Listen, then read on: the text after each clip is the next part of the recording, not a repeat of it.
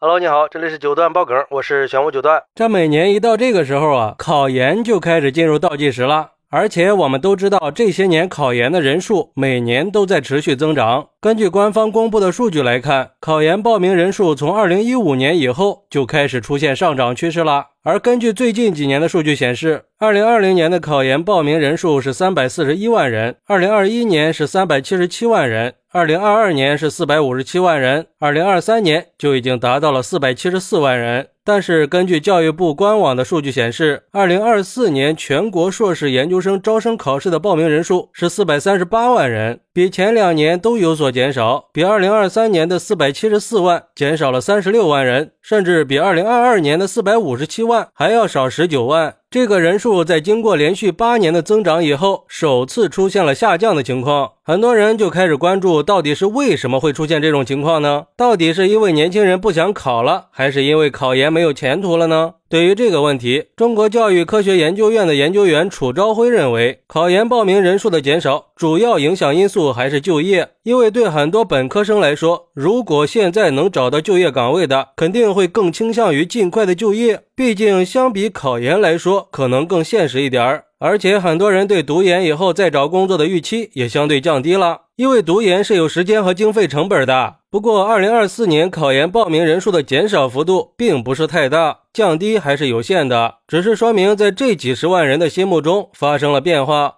另外，中国金融智库首席金融学家、数字经济协会的会长洪浩也在社交媒体上表示，他认为是研究生在毕业以后发现，本科毕业的工作岗位和研究生并没有太大的区别，反而是本科生已经积累了两三年的工作经验，而自己还是刚入职场的小白，就业困难呢一点都没有减少，而且很多企业宁愿去招本科生，因为起薪会低一点呀。所以就会有越来越多的本科生不再选择考研，而是选择比较务实的先就业，解决吃饭问题。这些主打实在的零零后年轻人的观念转变是非常快的。与其去继续卷学历，还不如早点踏上社会。还有张雪峰老师也在社交媒体上说，他之前就说过，今年考研人数会下降的。这一点确实是张雪峰老师曾经在去年的十二月份就说过，他个人觉得来年的考研人数可能会下降。至于人数下降的原因，张老师也没有透露。不过，对于这个现象，有网友有不同的意见。有网友认为，主要还是因为考研的竞争压力太大了，就是因为考研的人数每年都在增加，这就意味着考生之间的竞争越来越激烈，而且考研的人越多，学历的实际效用就会降低，也就意味着继续深造的价值可能就没有预期的那么高了。再加上这几年教育观念也一直在发生变化，更多元化的职业发展越来越受到重视了，那毕业生可能就会更倾向于自己感兴趣的领域，而不是盲目的去追求学历了。